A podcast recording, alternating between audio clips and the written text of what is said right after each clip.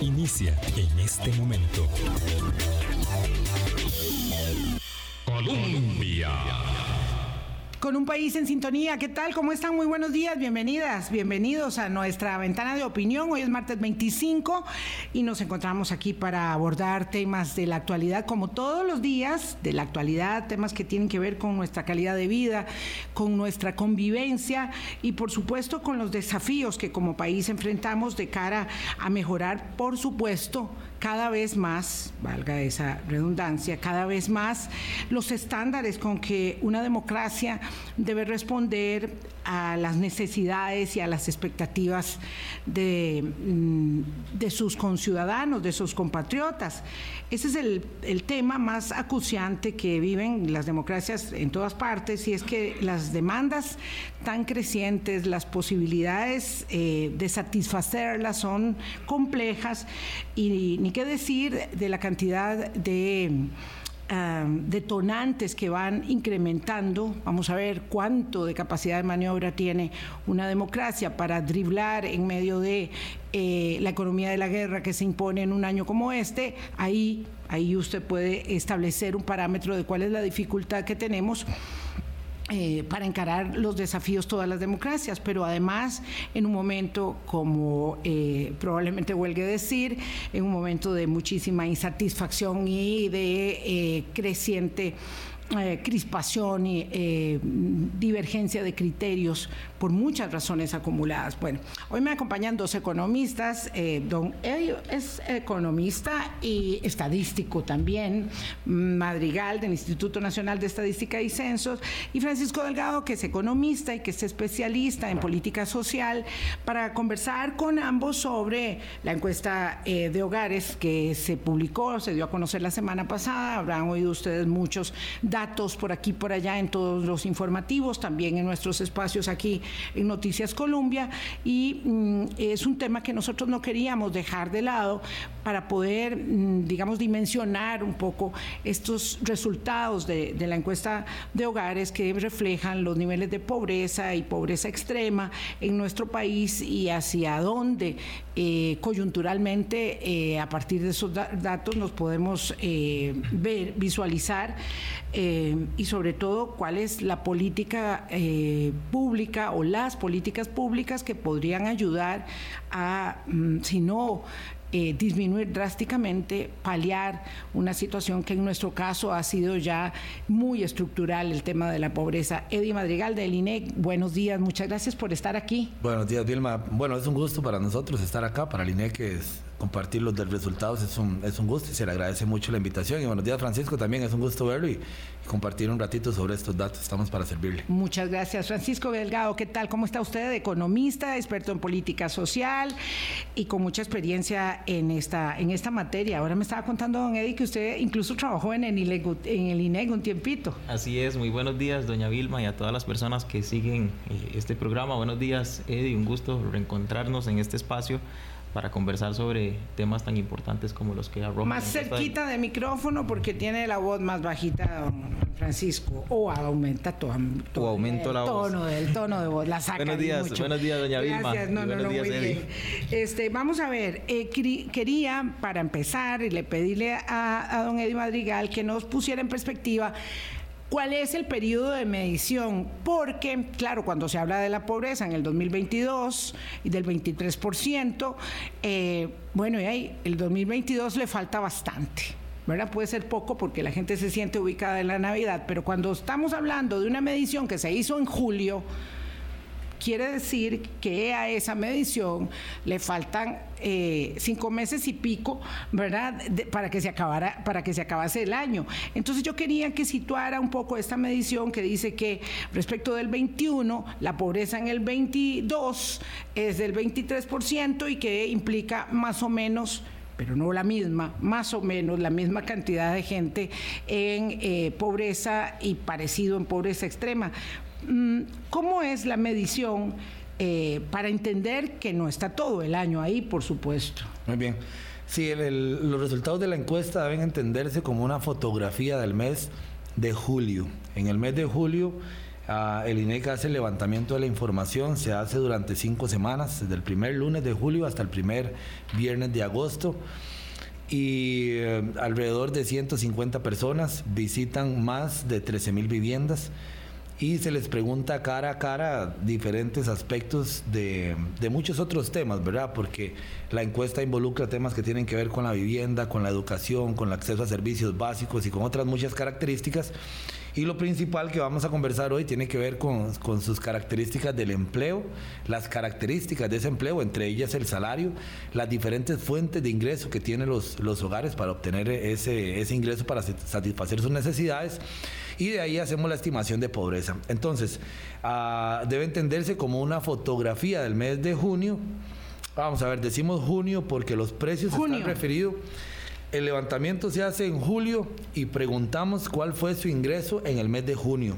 Entonces, los, los salarios, los precios este, están referidos al mes de junio, puro mitad del año. Ah, ok, ok. Y esta estimación la comparamos con los resultados del año anterior que tiene exactamente las mismas características. Entonces, un propósito aquí bien interesante, bien importante para el INEC es que metodológicamente sean comparables, de manera que no, no escojamos un mes y bueno, ya entraremos un poquito más en detalle, pero notaremos que este año con el comportamiento que han tenido los precios, si hubiésemos tenido la posibilidad de elegir un mes o elegir otro, con el cambio tan fuerte que ha habido en los precios, pues probablemente los resultados hubiesen sido distintos. Entonces, lo importante aquí es decir que mantenemos las características metodológicas y conceptuales de la encuesta que están referidas a un a un momento específico, no es como el, como el índice de precios al consumidor, que es un cúmulo de lo que va ocurriendo, sino es la fotografía que tenemos a mediados de año y la comparamos con la del año anterior. Si usted dice que si se hubiese medido en otro mes y no en el mes en que se midió, los resultados son distintos, uno podría colegir de ahí que mmm, lo que falta de este eh, difícil año, y no quiero hablar del 23 porque luego me dicen que soy demasiado sombría y demasiado pesimista, eh, puede eh, indicar claramente que respecto del año 2021 la pobreza se aumentará como lo había proyectado incluso el Colegio de Ciencias Económicas? Va a depender completamente del comportamiento de los precios, ¿verdad? Este, nosotros tratamos de ser sumamente objetivos, ¿verdad? Y mirar lo que sucedió, para poner un ejemplo, únicamente para, para no ponerlo tan sombrío. Bueno, los precios de la gasolina bajarán y eso tendrá un impacto en la línea, en la línea de pobreza debido al cambio en el IPC. Si eso va a bajar mucho más, bueno, eso tendrá un efecto. Ahora se aproximan las, las fechas de diciembre donde el mercado de trabajo suele activarse un poco y entonces podría haber ahí una mejoría. Lo cierto es que todo eso sería especulación, ¿verdad? Este, y va a depender de la mirada y de las cosas que usted analice, porque sin duda habrán cosas que van a ser un poco más complejas y cosas que van a ser un poco más beneficiosas. En la línea de la definición de los conceptos, entender, eh, me gustaría eh, eh, brevemente la pobreza y la medición que se hace desde la perspectiva del empleo, del ingreso y de las transferencias sociales. Sí, el INEC tiene dos medidas de pobreza. La pobreza, vamos a decir, tradicional, que llamamos LP, por línea de pobreza, así llamamos, que es una metodología que se utiliza en Latinoamérica desde los 80, implantada por la CEPAL o promovida por la CEPAL y desde ahí ha sido la más utilizada.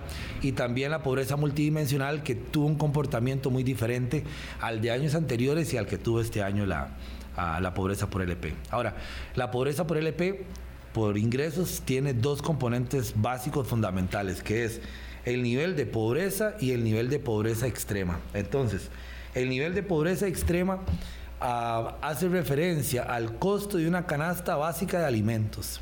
Y los hogares que nosotros ubicamos en pobreza extrema son hogares que no tuvieron ingreso suficiente para ir al mercado y comprar las calorías mínimas que un ser humano requiere para subsistir. Es una medición sumamente grosera, tosca, fuerte. Estamos hablando de más de 6% de, gente, de, hogares en esa condición y es realmente cruda. Luego tenemos la línea de pobreza, que lo que dice es... Ah, Ahora es una línea un poco más alta, pero también en su costo contempla algunas necesidades o algunos servicios que también son básicos y también es, es bastante, bastante fuerte. Un poco más de, de 100 mil colones, tenemos una para la zona urbana y, otra para la zona rural. Y lo que hacemos es entender el ingreso del hogar, cómo se conforman los miembros de cada uno de los del hogar acumulamos ese hogar y ahí tenemos el ingreso promedio del hogar y lo comparamos contra un ingreso per cápita, que es dividir el ingreso de todos los miembros, la suma del ingreso de todos los miembros entre la cantidad de miembros del hogar. Entonces, hay algunas diferencias, por ejemplo, si todas las personas están en edad, de, de, laborar y si laboran, ¿no? Porque entonces todas aportan un ingreso. Hay otros hogares, especialmente los más grandes, que en el ciclo de vida que el hogar trae, donde pongamos está la pareja y tres niños, estos tres niños no aportan, en la de menos solo el señor trabaja y ese sueldo hay que dividirlo entre cinco para encontrar el ingreso per cápita y ese es el acceso que ellos tienen a, a dinero, ¿no? Y ese es el valor que comparamos contra la línea de pobreza. De manera que cuando realmente encontramos a un hogar en pobreza o en pobreza extrema, realmente es una situación difícil, ¿verdad? Es una situación dura. Don Francisco Delgado, así nada más en una lectura inicial de estos, de estos números, eh, cuando la pobreza extrema se sitúa en un 6.4%, eh, estamos hablando de 400 mil hogares y eh, la pobreza en 23% a mí me sorprendió mucho, para decirlo francamente, que en varios de los acercamientos, en entrevistas que escuché de Don Eddie la semana pasada, las personas decían, bueno, la buena noticia es que la pobreza no aumentó. Y es que a mí eso no me parece ninguna buena noticia, este, eh, y, no, logro entender cómo encontramos en ello una especie como de, respiro, a no ser que estuviéramos esperando que la, que la pobreza se disparara eh, exageradamente. Eh, ¿cómo, ¿Cómo es su lectura inicial sobre ello? Bueno, lo, primero, doña Vilma, es que nunca, nunca va a ser buena noticia que una cuarta parte de las personas del país eh, no tengan las condiciones mínimas para una vida digna. Yo creo que eso es un, elemento que nos tiene que llamar a, revisar con detalle lo que el país está haciendo, porque no hemos logrado como país romper con ese piso de pobreza del 20%, del 22%. Eh, Incluso, digamos, lo que, lo, lo que vemos es también en los datos un, un, aumento en la pobreza en zonas rurales. Digamos, si lo vemos también dentro de la, de la lógica de comparar lo que está pasando en la zona urbana y en la zona eh, rural, del 2014 al 2020 hubo una tendencia eh, en la que se disminuía la pobreza en zonas rurales.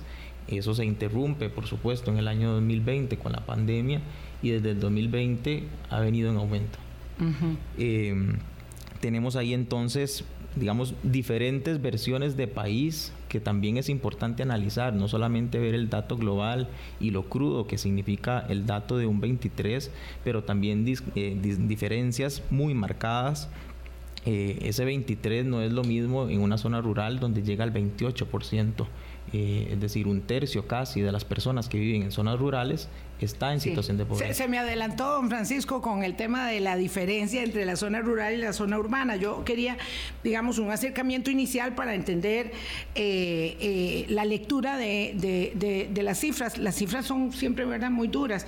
Y yo no sé si lo dije correctamente cuando, cuando referí el, la cifra, pero bueno, estábamos hablando que hay 400 mil personas prácticamente más en pobreza y 110 mil más en, pobreza extrema. No sé si lo estoy leyendo adecuadamente o si ese es el número total, ¿verdad? Para, para, para no eh, decir cosas eh, inadecuadas. Eddie, perdone que, lo, lo, devuelva en el cassette a los dos. Está bien, está bien.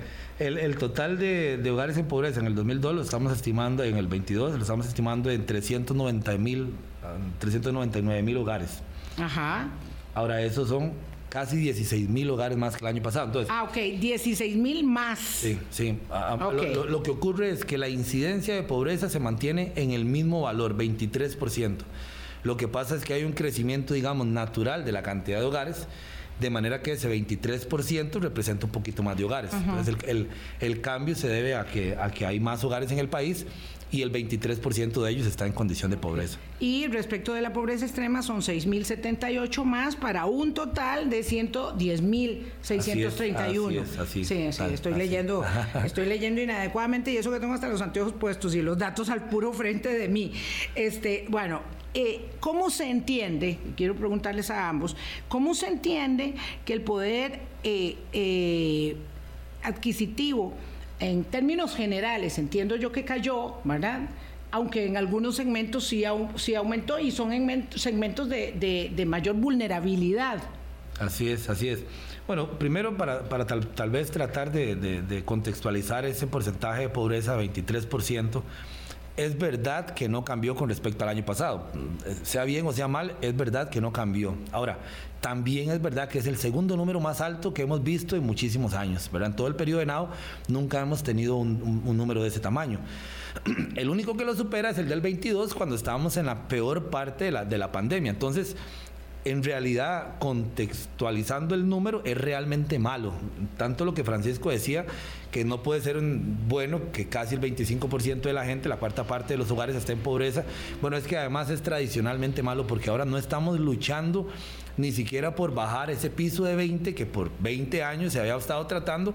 Ahora resulta que teníamos un par de años ya en 21, se fue a 26 pensamos que iba a bajar porque llegó a 23 y ahora permanece en 23. Entonces, el número es realmente difícil. Ahora, con respecto a ese ingreso y cómo entender el, vamos a decir, el no aumento del porcentaje de hogares en pobreza, a pesar de la pérdida del poder adquisitivo, es porque nosotros encontramos que sí hay un aumento en el ingreso de los hogares de 3.2%, que en realidad en un año normal, si eso existe, ese hubiese sido un crecimiento bueno del ingreso de los hogares, un crecimiento decente, vamos a decir.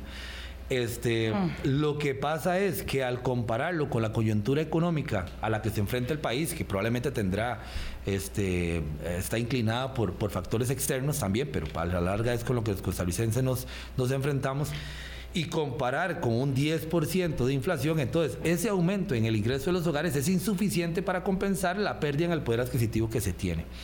¿Por qué no afecta el nivel de pobreza, siendo un cambio tan drástico?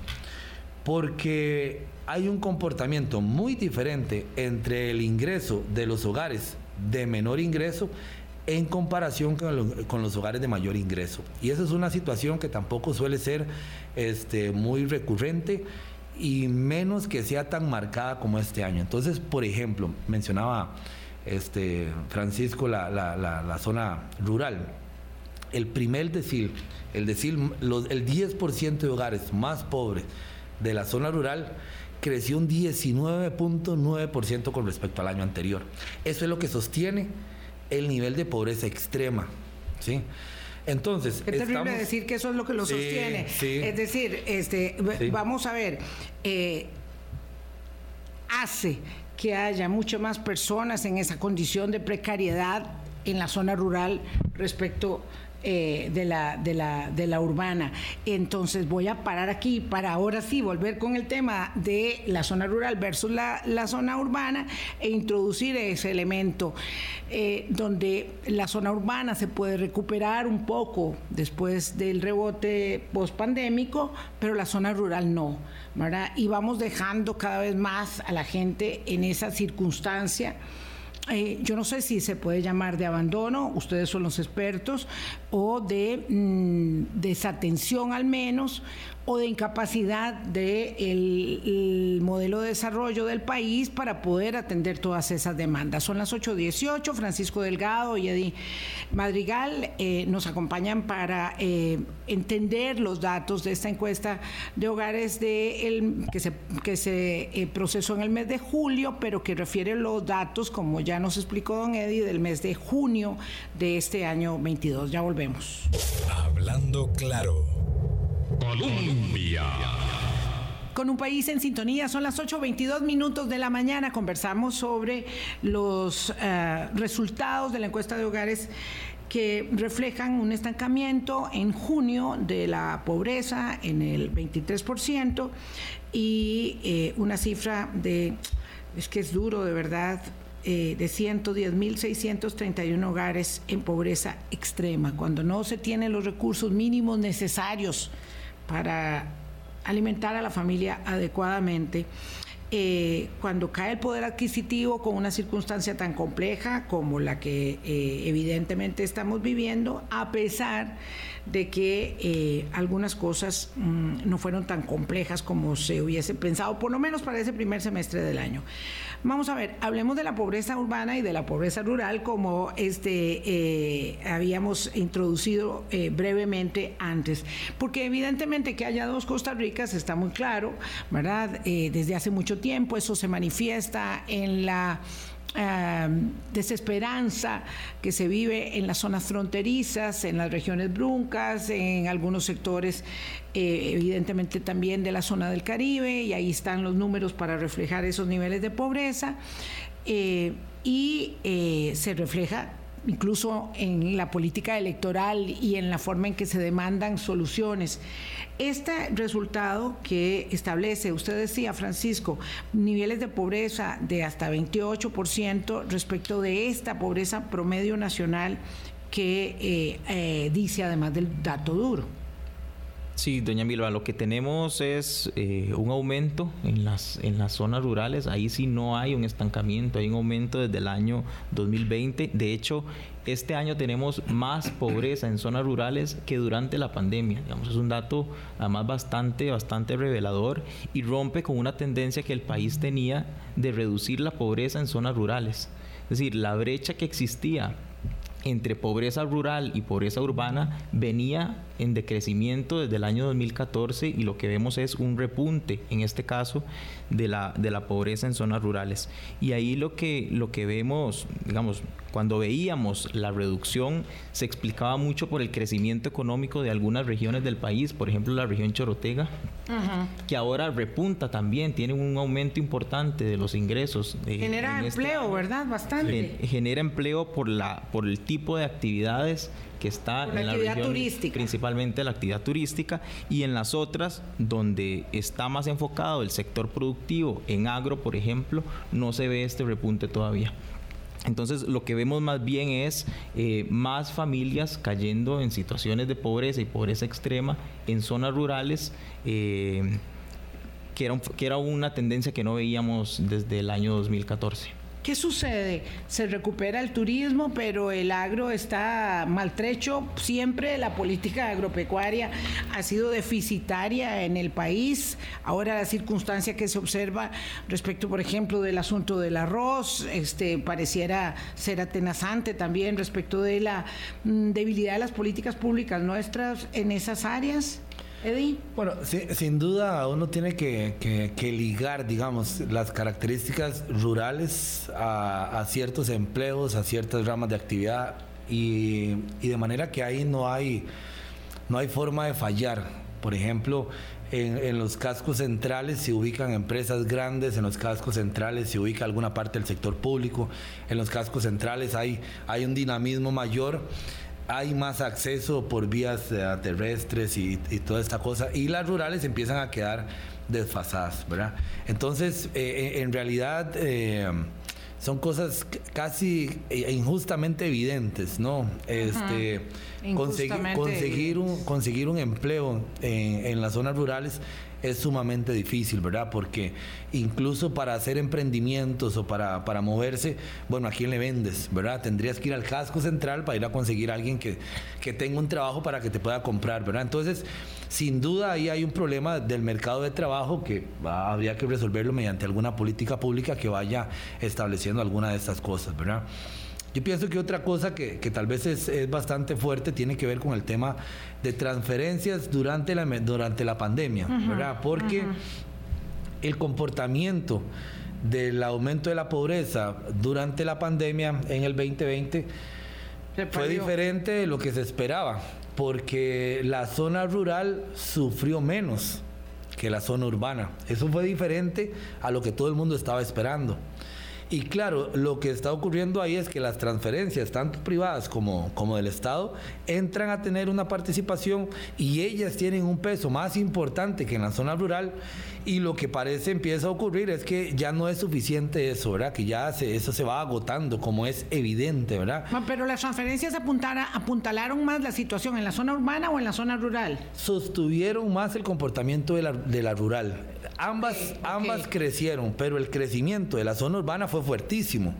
Porque claro, en la zona urbana la mayor parte del ingreso está entendida por medio del trabajo y el trabajo fue a lo que la pandemia con las restricciones de una vez cerró. Ah, en cambio, las, las, las, transferencias, no hay, digamos, la restricción de movimiento, no hay un impacto directo. Entonces, el sufrimiento, aunque ambas sufren, la, la urbana porque la brecha se agota, la, brecha se estrecha en esos periodos. Bien, bien dice Francisco esto. Ahora, porque sube la pobreza urbana, no porque baje la rural, ¿verdad? Entonces, y ahora nos encontramos en la peor de las situaciones, porque está subiendo fuertemente la, la, rural, ¿verdad? Entonces... La pobreza este, rural. La pobreza rural. Claro, las transferencias se acabaron, ¿verdad? Digo, el Estado social mantiene, mantiene eh, las transferencias, no es que se acabaron, vamos a ver, pero las puntuales para el manejo de la crisis, esas eran limitadas y tenían, digamos, un cierre temporal, pero y las transferencias sociales eh, eh, habrá que hablarlo con las personas eh, del Ejecutivo, que son las que pueden darnos datos eh, eh, certeros y duros, oficiales, pero entiendo yo que las transferencias se han venido debilitando lo que pasó con la presupuestación de los recursos para las organizaciones, por ejemplo, que dependen del patronato, fue muy evidente, ya se resarcieron, pero siempre van a hacer falta esas transferencias. Entonces, en su experiencia también, Francisco eh, Delgado, como economista y habiendo trabajado en el Instituto Mixto de Ayuda Social, usted podría este, decir que la, la, la circunstancia de desmejoramiento de la zona eh, rural tiene que ver tanto con la limitación de las transferencias como con la imposibilidad de generar, mm, digamos, eh, alternativas para las personas para mejorar su condición de ingreso? No, lo que estaríamos viendo, no, lo que estaríamos viendo es eh, puro mercado de trabajo, es decir, los niveles de desempleo, los niveles de informalidad, eh, el bajo acceso a puestos de trabajo en zonas rurales es lo que está explicando este dato. Eh, a pesar de un contexto fiscal complejo, eh, la inversión pública social se ha mantenido. Lastimosamente no ha aumentado como debería aumentar cuando vemos estos datos, pero no ha habido, digamos, un debilitamiento en términos generales aunque sí podríamos estar viendo eh, en noticias y, demás eh, que hay un recorte en un programa específico, que hay un recorte por allá, en términos generales no hay una caída sustantiva que explique este dato. Eh, y además estamos viendo también que hay en funcionamiento herramientas importantes de inversión social que focalizan bien en los hogares que lo requieren. Yo creo que eso, es, muy importante. Y eso es necesario señalarlo porque normalmente nos, nos, golpeamos mucho, pero eh, respondemos eh, con la institucionalidad y con el recurso de todos a esas, a esas transferencias. Entonces, cuando hablamos de pobreza por términos de ingreso o monetarios, la variable clave es el mercado de trabajo cuando hablemos, eh, lo podemos hacer ahora, de pobreza multidimensional, ahí sí nos da un poco más de margen de hablar de políticas sociales específicas. Claro, esto no, no, lo, no lo refiere, lo de política, lo de pobreza multidimensional, ¿verdad? Pero, pero tiene toda la razón. A ver, este... El mercado de trabajo, eh, ¿qué, refiere la, encuesta sobre, la, sobre, el, sobre ese eh, estrechamiento tan, tan severo y sobre la necesidad de ir apuntalando las capacidades de formación educativa, mm, técnica o de cualquier otra naturaleza y de cualquier otra naturaleza? Eh, que es un resultado a largo plazo mientras las posibilidades de trabajo pues urgen ya. Eddie. Sí. Ah, vamos a ver decíamos antes, y perdón que me vuelva al tema del contexto, sí. ¿verdad? Todos los números que arroja la encuesta es necesario verlos contextualizados y apoyarse con otros números para tener un panorama más veraz, ¿verdad? Entonces, las transferencias sociales este, en promedio decrecen con respecto al año anterior a nivel nacional, ¿sí? Ahora, cuando nosotros vemos la incidencia de esas transferencias y el crecimiento de esas transferencias en los deciles de menor ingreso es un aumento importante. Eso quiere decir focalización adecuada, digamos. Entonces, este, cuando nosotros vemos el mismo ejemplo con el mercado de trabajo, cuando nosotros vemos este, el comportamiento de una de estas variables, necesariamente tenemos que ir a diferenciar entre lo nacional y lo urbano y rural. Y entre el total y el comportamiento en los primeros deciles. Entonces, el mercado de trabajo viene mejorando. El mercado de trabajo viene mejorando. Las tasas de desempleo medidas por la S, eh, por la encuesta continua de empleo, y también medidas con la encuesta son coherentes. Siempre tenemos algunos problemitas ahí en, los, niveles, pero la tendencia es, es bien. Ahora, ese mercado de trabajo tuvo un aporte muy importante en, los primeros deciles de ingreso, con crecimientos importantes, superando incluso el aporte que hacen en ingreso, superando, a la variación en los precios. O sea, la gente más vulnerable... Eh, consiguió ingresos por trabajo. Consiguió ingresos por trabajo. ¿Y eso cómo se lee, Francisco? Porque, porque eso no se lo esperaban en la encuesta. En realidad es casi que sorpresivo y, creo que podríamos, si indagamos un poco más en el mercado de trabajo, encontramos algunas pistas. Vamos a ver, desde finales del año 2020 viene eh, reduciéndose el desempleo, es decir, se abre la economía luego de un proceso de fuertes restricciones, eh, las personas que tenían mayor facilidad para vincularse nuevamente a los empleos, pues tienen algún nivel educativo un poco más alto. Yo creo que lo que estamos viendo es la cola del proceso de recuperación, es decir, quienes se insertaron primero nuevamente después de un alto desempleo a finales del 2020 fueron quienes tenían mayores facilidades y no se encontraban en situaciones de pobreza o, vulnerabilidad.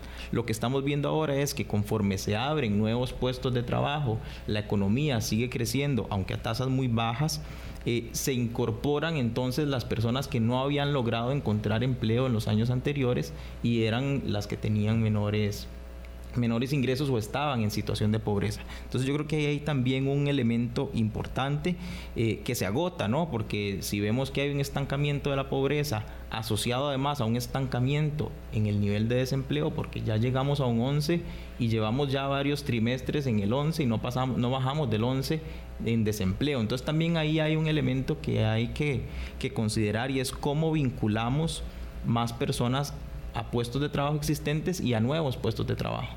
Volvemos entonces, don Eddie Madrigal, al tema este de eh, el mercado laboral y sus características. No sé cuántas décadas tenemos de estar hablando sobre la materia, cuántas, eh, mm, digamos, elaboraciones, diagnósticos que reflejan que en la zona urbana no se generan las capacidades ni los empleos para calzar eh, la disponibilidad de la aspiración de conseguir un trabajo, porque además cuando estamos hablando de que las personas de menor ingreso obtuvieron eh, un empleo eh, y que eso resulta sorpresivo, es que hay que ver también qué clase de empleo fue ese, cómo se las agenciaron para que eso constituya un empleo. Doña Vilma, todas, esas cosas son duras de, decir y, bueno, quizá, quizá es importante mencionarlas puntualmente.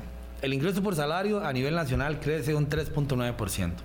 En el primer decil de ingreso crece un 15.1%. El ingreso por salario promedio del hogar, ¿verdad?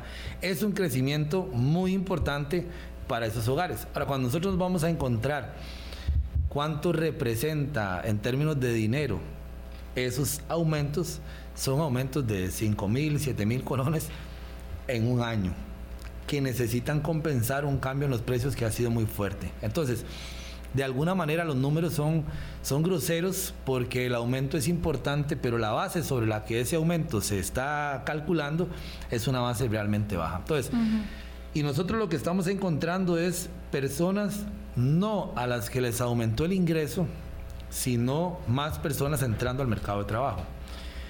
Y si más gente entra al mercado de trabajo y permanece en los deciles bajos, quiere decir que están entrando al mercado de trabajo con salarios muy bajos, ¿verdad? O con emprendimientos independientes muy bajos, que al final es un aporte para el hogar y le permiten al hogar agenciárselas para, para salir de, de, la situación en la que está, o por lo menos para, para mantenerse, ¿verdad?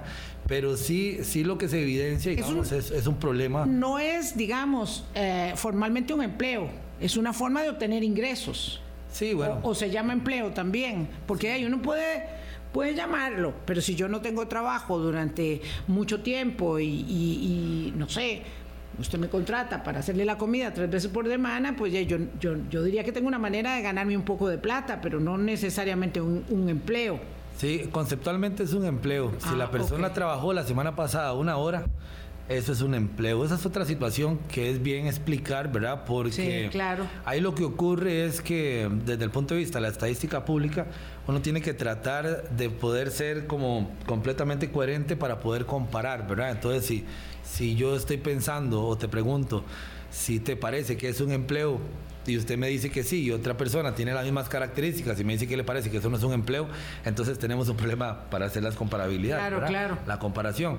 Pero entonces, una persona que la semana pasada trabajó una hora, ese es, esa es una persona ocupada. Que es un tema que hay que ahondar bien cuando nosotros vemos el comportamiento de las tasas de desempleo, porque lo decía Francisco, 11%, pero ese 11%, ¿cuánta gente trabajó cuántas horas la semana pasada? ¿Y bajo qué condiciones? O si quería trabajar más de, de, su empleo, ¿verdad?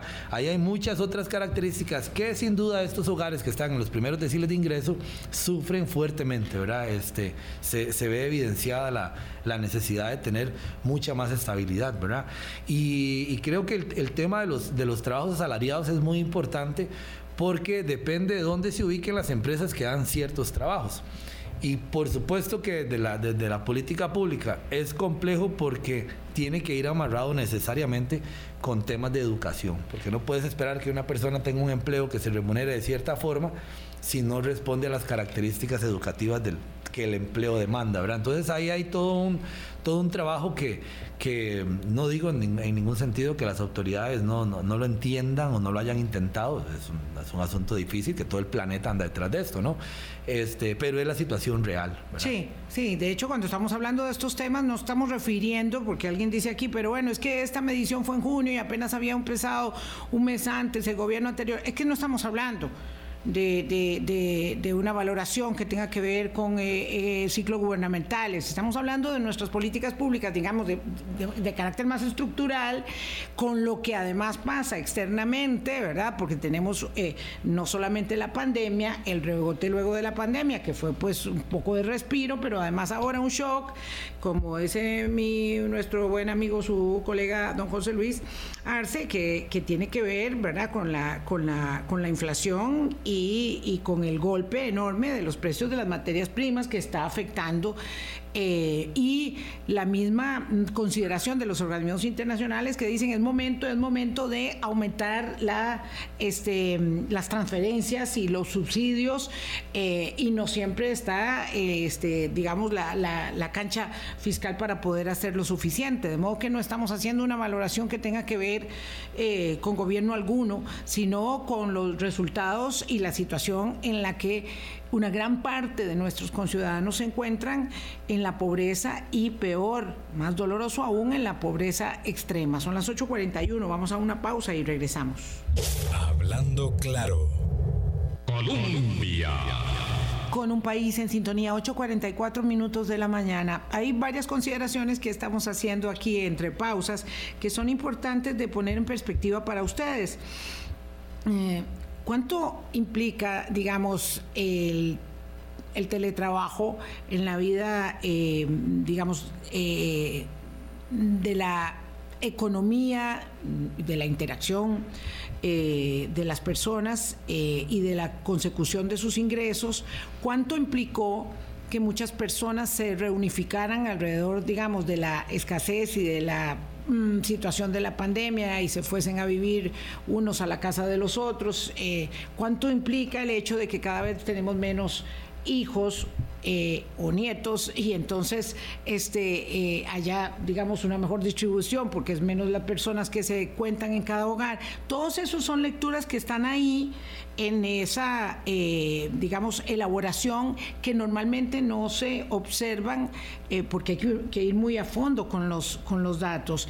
Este, yo quisiera que hablaran un poquito de eso, Eddie, y luego Francisco. Sí, yo pienso que para, para contextualizarlo un poquito tendríamos que entender que este 2020 es un año 2022. 2022, perdón, es un año sumamente especial y particular que nos está yo mencionaba ahora, yo, yo, yo lo veo como un fresco de chan y entonces la economía empieza a sentarse, ¿verdad? Y, tiene que empezar a acomodarse e incluso los mismos hogares hacer una nueva redistribución de su gasto, de su consumo, de, cuánto gasta en qué cosas. Entonces, el, el, teletrabajo es un, es un excelente ejemplo. ¿Por qué?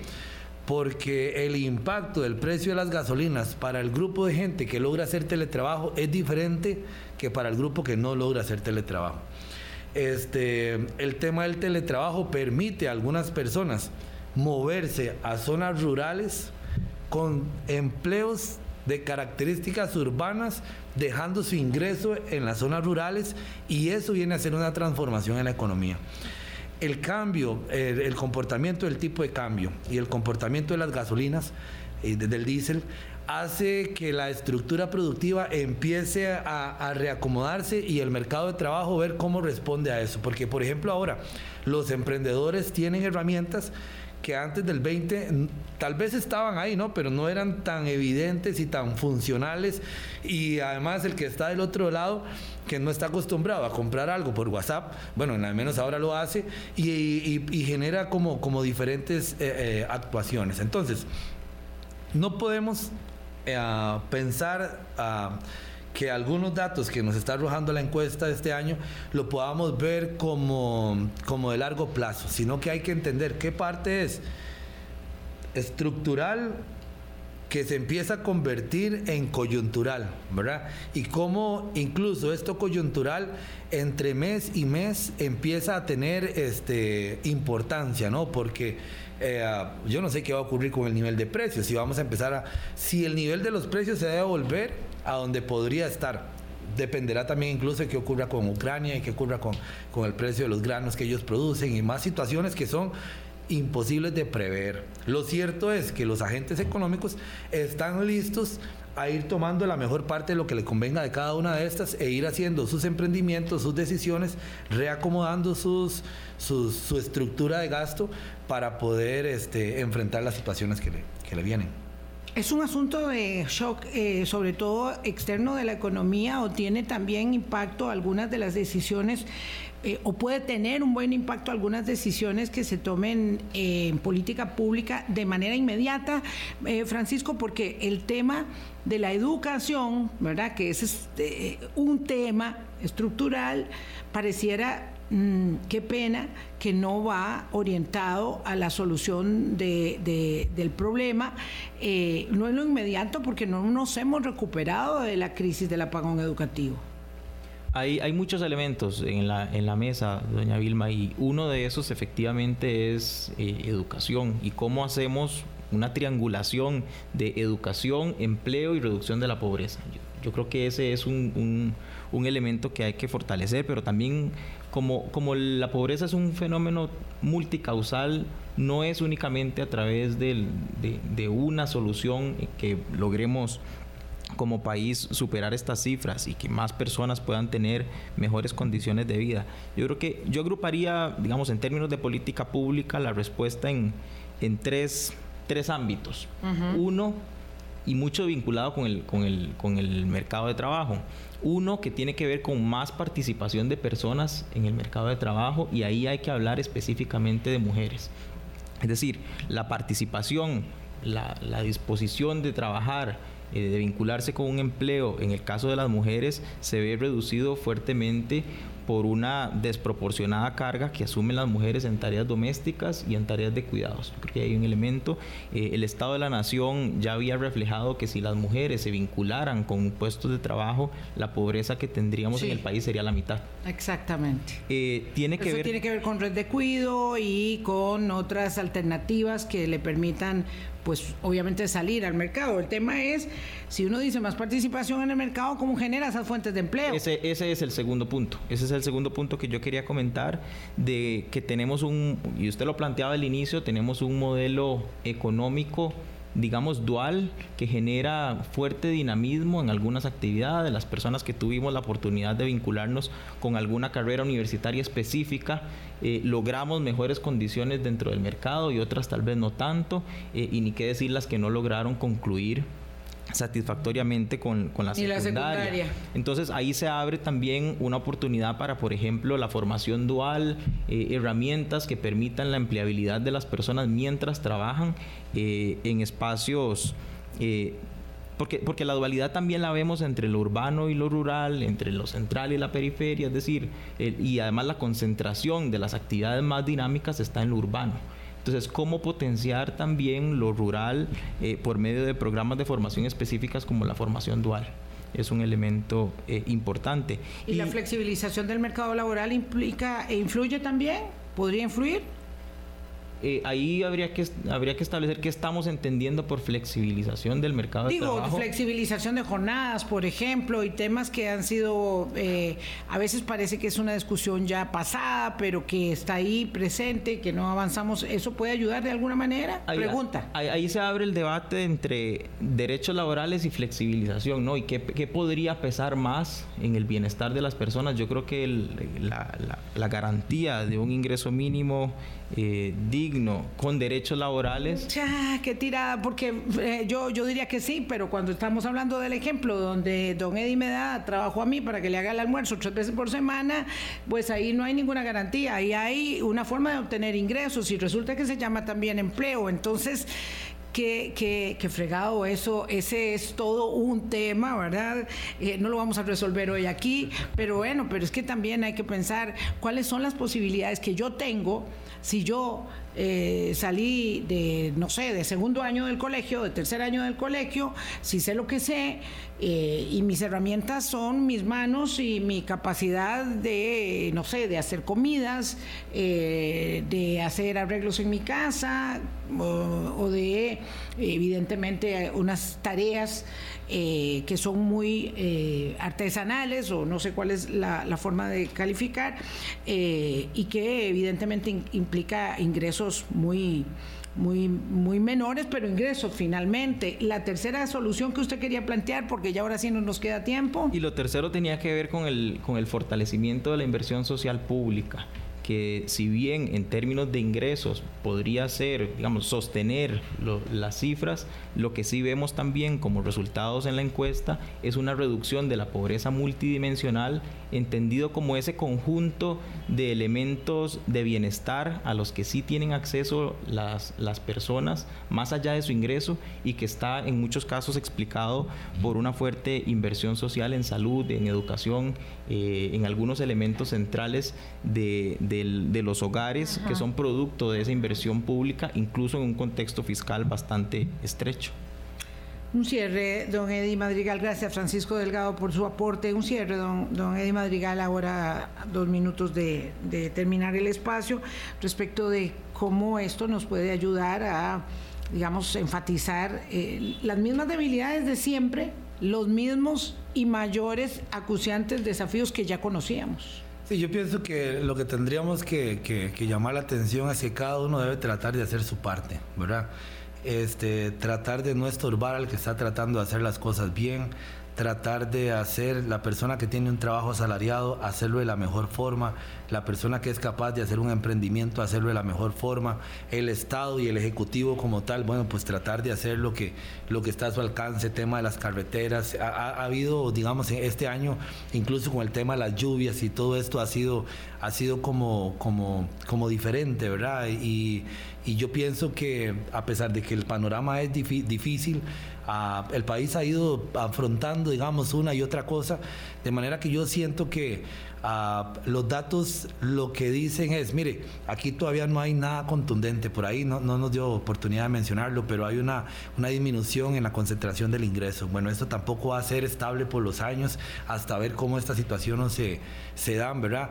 Y, creo que, que, como país siempre hemos tenido capacidades muy interesantes. Y, es cuestión de, tratar de, enfocarse en lo correcto e insistiría en que cada uno trate de hacer su parte por el bienestar del país.